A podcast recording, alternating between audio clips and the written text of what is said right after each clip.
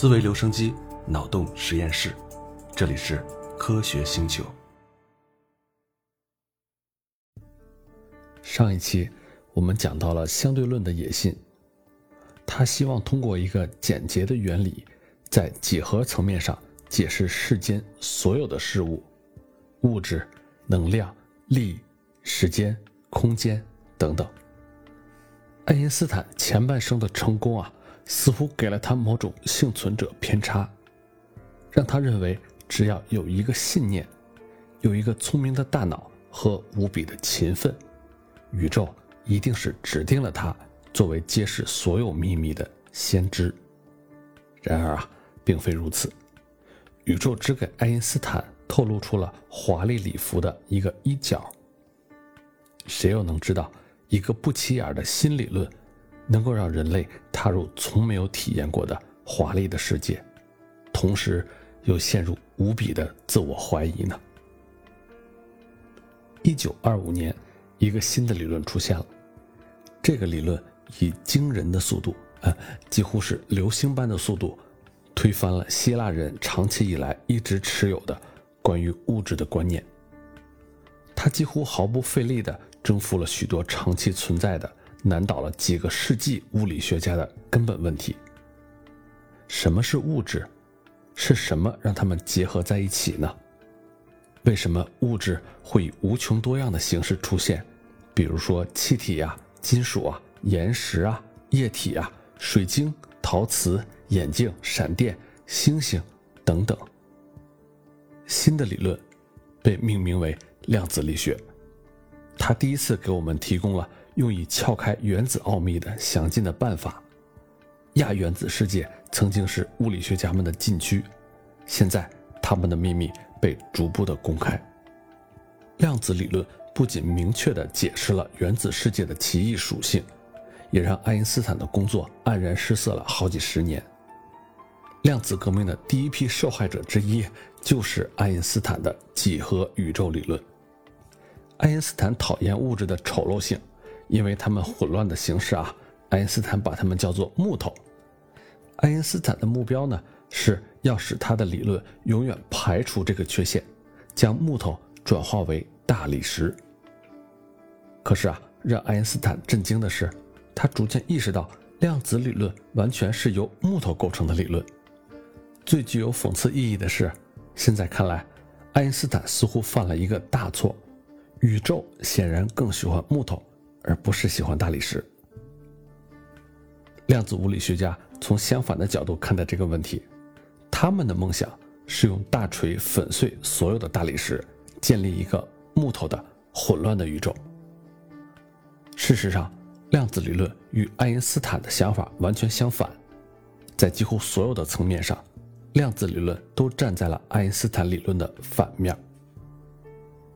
爱因斯坦的广义相对论呢，是一种宇宙理论，它是通过时空的平滑结构，把恒星还有星系联系起来的理论。相比之下呢，量子理论是一种微观的宇宙理论，在这个宇宙中，亚原子粒子被各种奇奇怪怪的力给聚合在一起，这些力啊，在空洞无物的时空舞台上跳舞，所以这两种理论是完全对立的。事实上呢，由量子革命产生的潮汐啊，淹没了超过半个世纪的用几何学去理解力的所有的尝试。咱们在上一期聊到了一个重要的话题啊，在更高的维度中，物理定律将变得简单和统一。然而，随着1925年之后量子异端的出现啊，咱们看到了对这个主题的第一个严峻的挑战。量子理论给我们提供了一个全面的框架来描述可见的宇宙。物质宇宙由原子和它的成分所构成，大概有一百种不同类型的原子或者元素。用这些原子或元素呢，我们可以营造在地球上，甚至在所有宇宙中发现的所有已知的物质的形式。原子呢是由原子核和围绕原子核旋转的电子组成。原子核呢，又由中子和质子组成。从本质上来说啊，爱因斯坦美丽的几何理论和量子理论之间的主要区别啊，咱们可以概括成以下这么几个点：第一个点呢，力是由量子的离散的能量包交换所产生的，与爱因斯坦的力的几何描述是相反的啊。在量子理论中，光是被切割成小块的，这些光的小块被命名成光子。它们的行为和点状的粒子是非常相似的。当两个电子互相碰撞的时候，它们互相排斥。这个并不是因为空间的曲率，而是因为它们交换了一个能量包。这个能量包呢，就是光子。这些光子的能量是用普朗克常数的单位来测量的。啊，这个普朗克常数呢，h 就等于六点六乘以十的负三十四次方焦秒这个单位。普朗克常数其实是一个非常小的数啊，这就意味着量子理论对于牛顿定律的修正是非常小的。这也是为什么我们在描述日常现象的时候，在大多数的情况下是可以忽略量子理论的。不过啊，在处理微观的亚原子世界的时候，这些量子修正开始支配所有的物理过程，这就解释了亚原子粒子奇异的违反我们直觉的特性。这是第一点，第二点呢，不同的力是由不同的量子交换造成的。比如说啊，弱力，它呢是由不同类型的量子交换引起的，咱们把它称为 W 粒子，这个 W 呢就代表弱，就是 weak。同样啊，强子呢将原子核内的质子和中子绑定在一起，它呢是由称为派介子的亚原子粒子交换所引起的。最后啊，把质子、中子甚至派介子结合在一起的亚核力呢，咱们称它为胶子。这个胶啊，就是胶水的胶。这样呢，我们就有了物理定律的一种新的统一原理。我们能把电磁力、弱力还有强力的定律统一起来。这个方法啊，就是假定在它们之间有各种不同的量子起着这个调节的作用。所以啊。四种力中的三种，这个三种不包括引力啊。这三种呢被量子理论统一了起来。这里呢，我们没有用到几何学就给出了统一的答案，似乎我们不需要爱因斯坦了。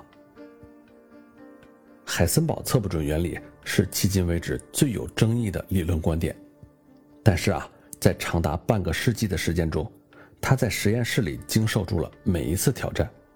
目前为止。没有一项已知的实验偏离这个规则。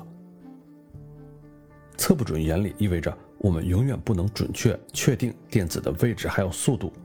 我们所能做的就是计算电子在某个特定的位置出现的概率。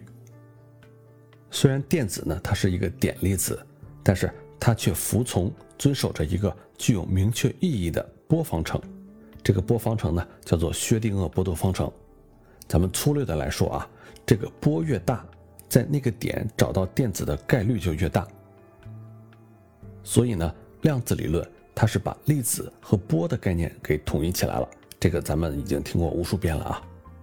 自然界的基本物理对象是粒子，但是啊，在任何给定的空间和时间中，找到这个粒子的概率是由概率波给出的。同样呢。概率波，它也遵循一个具有明确意义的数字方程，这个方程啊，就是薛定谔给出来的。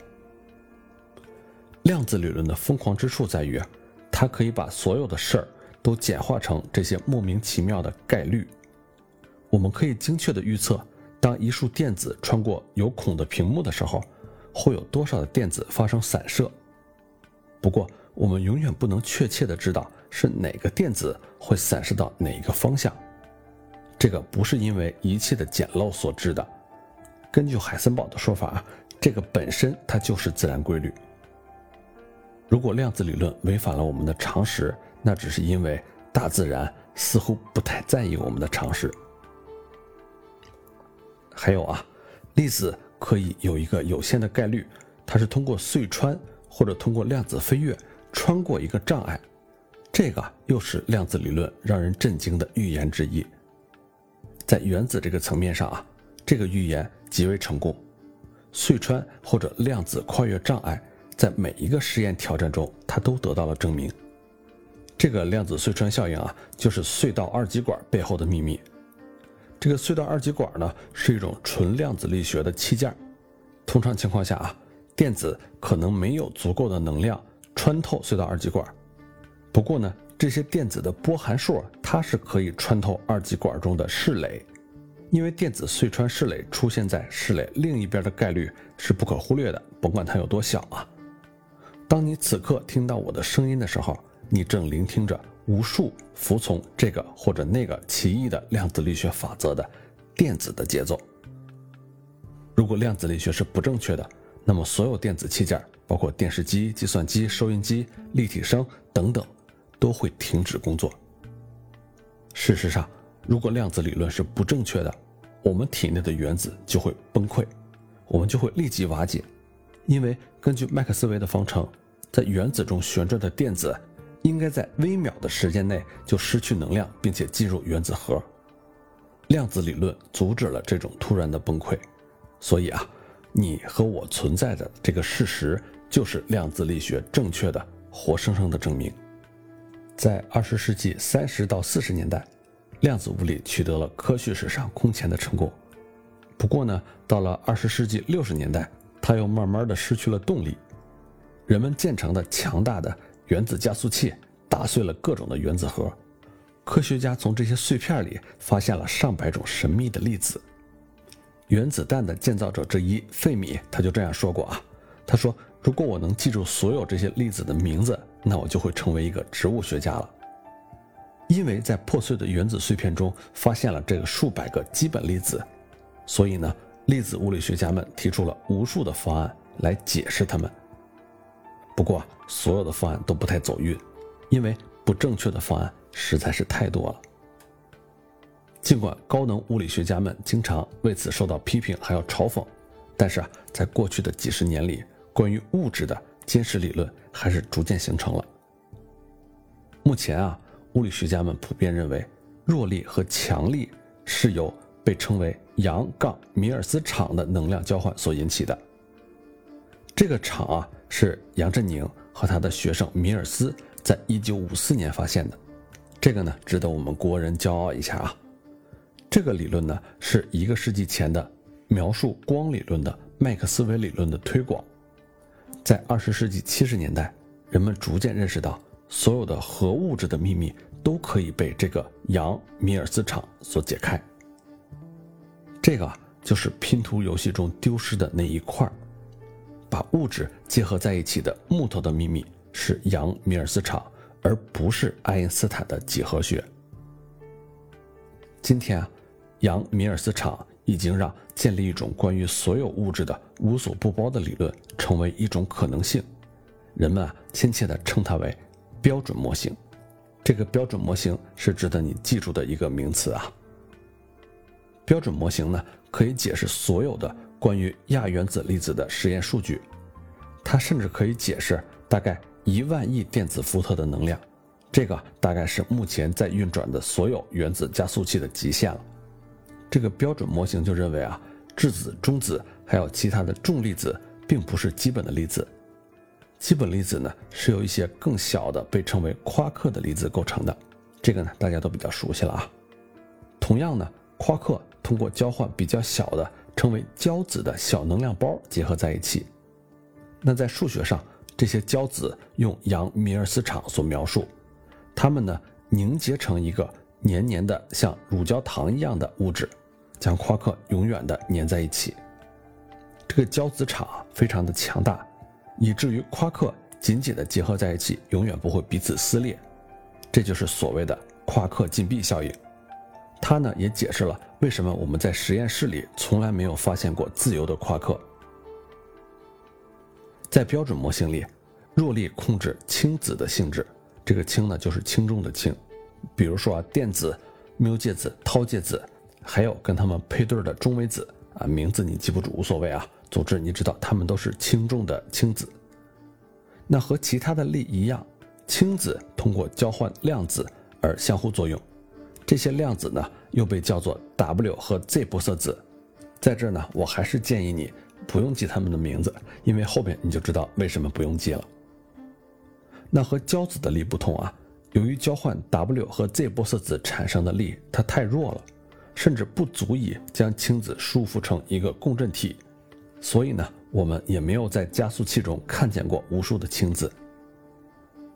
这个标准模型啊，包括了和其他粒子相互作用的麦克斯韦理论，控制电子和光相互作用的标准模型的这个部分，被称为量子电动力学，简称呢叫 QED。哎，这个名字还是值得记一下啊，QED。它被实验证明是正确的，这个误差呢大概是一千万分之一，在技术上可以说啊，它是历史上最精准的理论了。总之啊。五十年的研究成果以及几亿美元的政府资金，给了科学家以下的亚原子物质的一个画面：所有的物质都是由夸克和氢子通过交换不同类型的量子相互作用的。那这些量子呢，是由麦克斯韦场还有杨米尔斯场所描述的。科学家现在可以说，标准模型是和所有已知的实验数据，没有实验结果是与标准模型相矛盾的。但是，连最狂热的拥护者都不认为它是物质的终极理论。有这么几个原因啊，让它不能成为最终的理论。首先呢，标准模型不描述引力，所以它必然是不完整的。当我们试图把爱因斯坦的理论与标准模型结合起来的时候，由此产生的理论给出了一个荒谬的答案。比如说啊，当我们计算一个电子被引力场偏转的概率的时候。混合理论给出了一个无限大的概率，这个当然是没有意义的啊，因为概率肯定是在零和一之间取一个值，当这个值是无限大的时候，我们就没有办法描述它了。其次呢，标准模型它很丑，它粗鲁的将三个截然不同的相互作用给拼凑到一起。咱们可以打个比方啊，比如说交叉三种不同的物种，骡子、大象还有鲸鱼。我们把这三个物种摊在你的面前来描述一个理论的时候，你直观就感觉它一定不对。当我们写下夸克和氢子的细节的时候，就明显的看到这个理论很勉强。那为了让你直观的感受到这个理论有多勉强啊，咱们列出标准模型中所有的粒子还有力，你可以听一下啊。三十六个夸克分为六位，还有三色。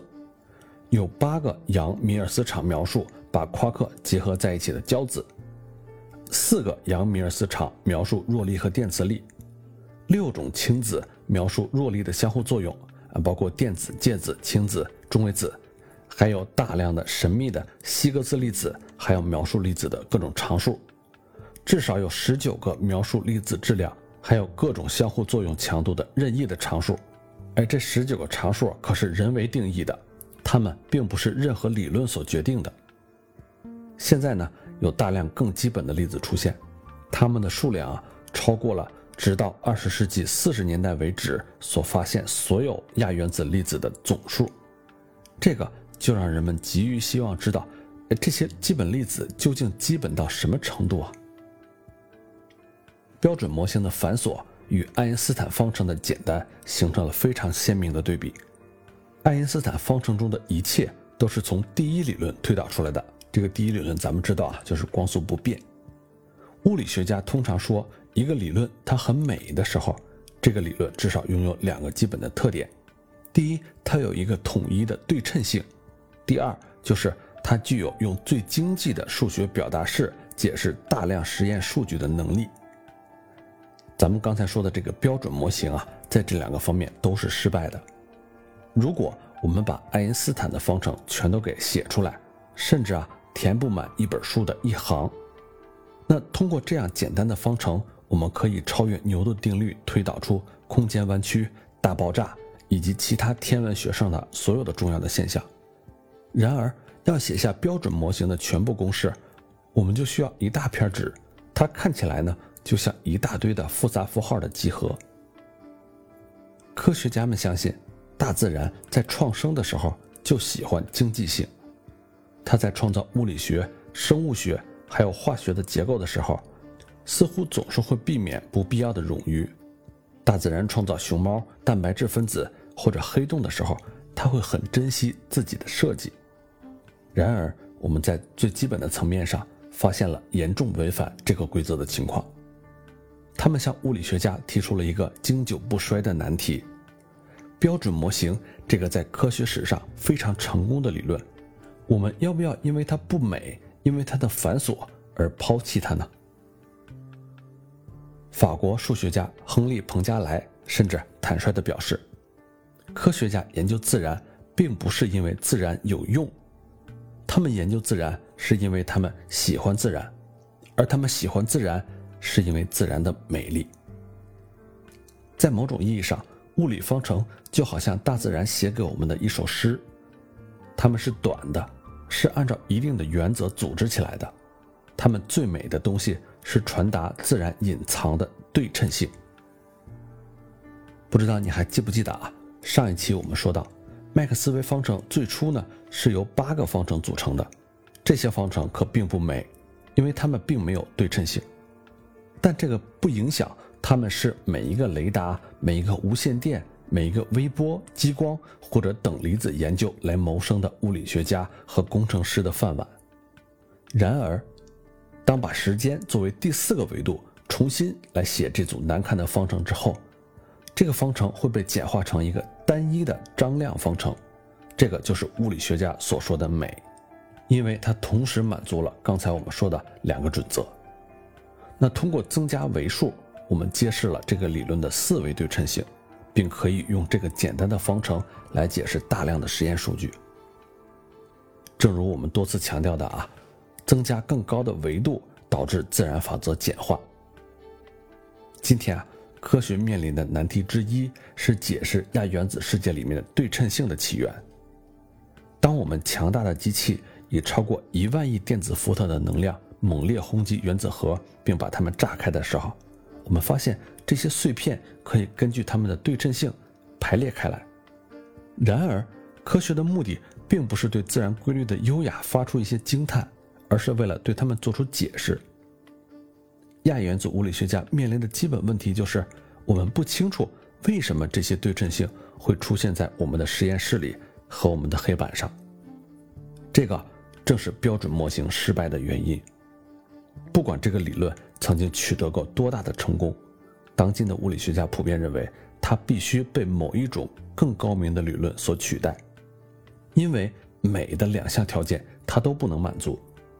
它既没有单一的对称性群，又不能经济地描述亚原子的世界。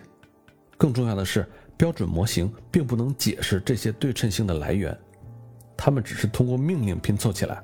人们对它们的起源呢，又知之甚少。卢瑟福就曾经说过啊，所有的科学啊，要么是物理学，要么呢是集邮。他说这句话的意思是，科学是由两部分组成的，第一部分呢是物理学。它建立在物理定律或者原理的基础上。第二部分呢叫分类学，就好比是昆虫收集或者是邮票收集，是我们说对那些一无所知的物质，啊咱们通过表面上的相似处进行归类。那在这个意义上，咱们前面说的标准模型就不是真正的物理学，它更像是集邮。标准模型根据一些表面的对称性安排亚原子粒子，但是这种对称性。或者说，这种规则到底是从哪儿来的？这个理论却丝毫没有交代。那因为标准模型有很大的人为性啊，所以很多年来人们一直试图超越它，当然也取得了一些进展。有这么一项出色的尝试啊，被称为大统一理论，英文名呢叫做 GUT。这个名字听起来就挺唬人的啊。它呢在二十世纪七十年代非常盛行。他试图把强弱还有电磁量子的对称性安排到一个更大的对称群里面。它的美学优势啊，是把强相互作用的夸克和弱相互作用的氢子放在同一个基础之上。一开始啊，这个大统一理论遭到了强烈的质疑，因为统一这三种基本力的能量呢是十的二十四次方电子伏特。这个数值啊，可是超过了地球上任意一个原子加速器所能产生的能量，这个是不受学者们欢迎的，因为验证不了嘛。不过呢，当物理学家们意识到大统一理论能够明确的、可检验的预测质子衰变的时候，他们逐渐开始热衷于大统一理论这种想法。在标准模型的对称性里面，三个夸克可以彼此旋转。当然了，这个旋转不是我们直观理解的那种旋转啊，里面有很多的数学原理，咱们在这不展开说了。那这种多重粒子呢，是由三个夸克组成的，这就意味着在一定的条件下，一个夸克可以变成另外一个夸克。不过呢，夸克是不能转化为粒子的，这个多重粒子是不能相混淆的。但是啊，在我们说的这个大统一理论中，一个多重的粒子中是由五个粒子彼此旋转的。它们包括三个夸克、一个电子和一个中微子，这就意味着在某些情况下，人们可以把夸克组合成的质子转换成电子或者中微子。强调一下啊，人们可以把夸克组成的质子给它转化成电子或中微子。换句话说呢，大统一理论认为质子是不稳定的。我们在很长一段时间都认为质子是最稳定的粒子。原则上啊，这也意味着宇宙中所有的原子最终都会蜕变为辐射。那随后呢，这个抽象的理论计算被付诸为实践，世界各地的几个物理学家小组进行了几项耗资数百万美元的实验。但是啊，很长时间过去，很多的钱花出去，人们没有找到任何质子可能衰变的证据。当然了，质子仍然可能在衰变。只是我们在实验室里看不到而已。大统一理论仍然有可能得到证实，但是啊，现在的物理学家将大统一理论吹捧为终极理论的时候，却谨慎多了。那其实说到关于质子衰变的实验的时候，我也有一个思考，那就是我们人类的寿命可能就是百年的寿命吧？那整个人类文明的寿命到今天也就是几千年的历史。如果有这么一个理论，它需要做一个实验。这个实验呢，我们需要，比如说五千万年才能看到实验的结果。那我们真的有能力去看到这个实验的结果吗？那如果只有通过这个实验才能证明一个理论，那是不是就是说我们这个物种它从本质上就没有办法证明这个理论呢？那么我们回到刚才说的这个大统一理论啊，我们可以不在质子衰变这个实验上较真儿，因为啊。即便大统一理论它就是正确的，它也一样不完备，它不是我们要的那个终极理论。因为啊，就像标准模型一样，大统一理论并没有提到引力。如果我们简单的将大统一理论和引力组合到一起，这个理论会产生一些无穷大的数，它就和前面我们说的标准模型是一样的，这个是没有意义的。在数学上，我们得出来的结果。科学家们再怎么抬杠，它也是绕不过去的。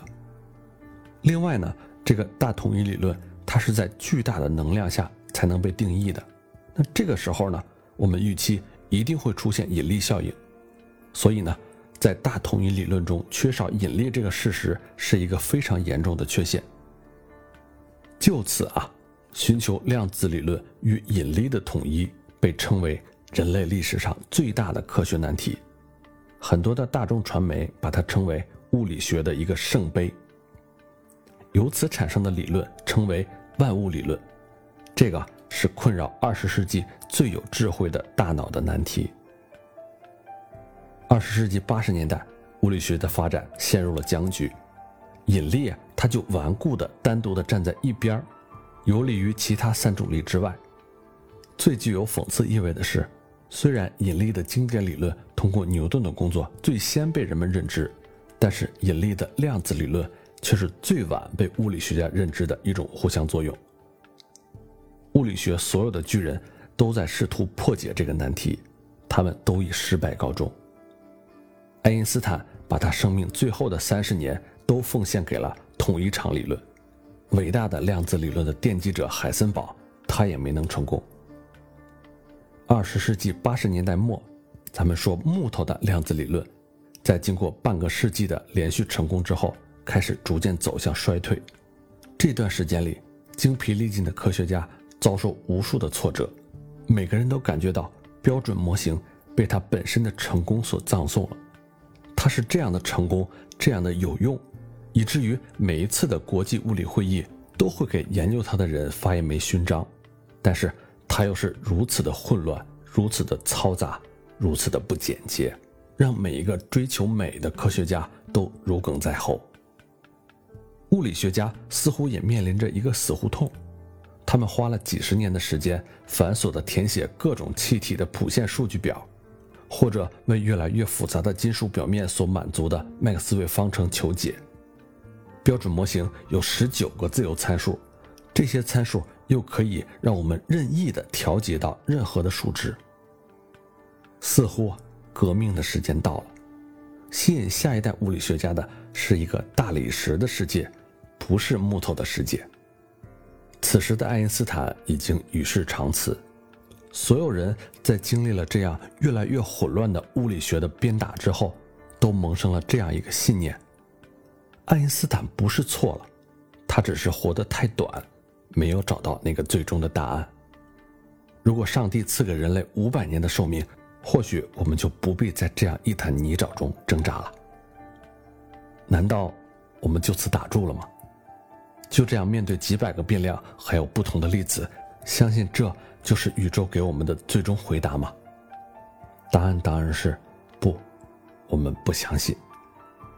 我们不是这样一个物种，我们曾经以为自己是宇宙的中心，而理性的探索让我们一次又一次跌倒在实验数据和物理学的美感面前，让我们认识到自己卑微的就像是沙滩上的一粒尘土。但是，就是这样的一粒尘土，人类，却从来没有放弃以尘土的视角去窥探浩瀚宇宙的秘密。那无关声望、无关金钱、无关舒适，甚至无关子孙后代的命运，我们就是作为一粒尘埃，却要问苍天这么一个问题：你设计宇宙的时候，到底用了哪几个公式啊？我们的故事还没有结束。维度、量子、无穷小和无穷大处深埋的秘密，还有太多太多藏在科学家的公式里，我又太想讲给你了。而此刻，我就站在一个普通人的无比普通的选择的分岔路口，深夜里选择讲一些没有太多人喜欢的，藏在人类知识殿堂里最高层的、几乎无人问津的故事。我还是转身做回一个普通人。去打打游戏、刷刷抖音，就平躺在那里，享受一下呢。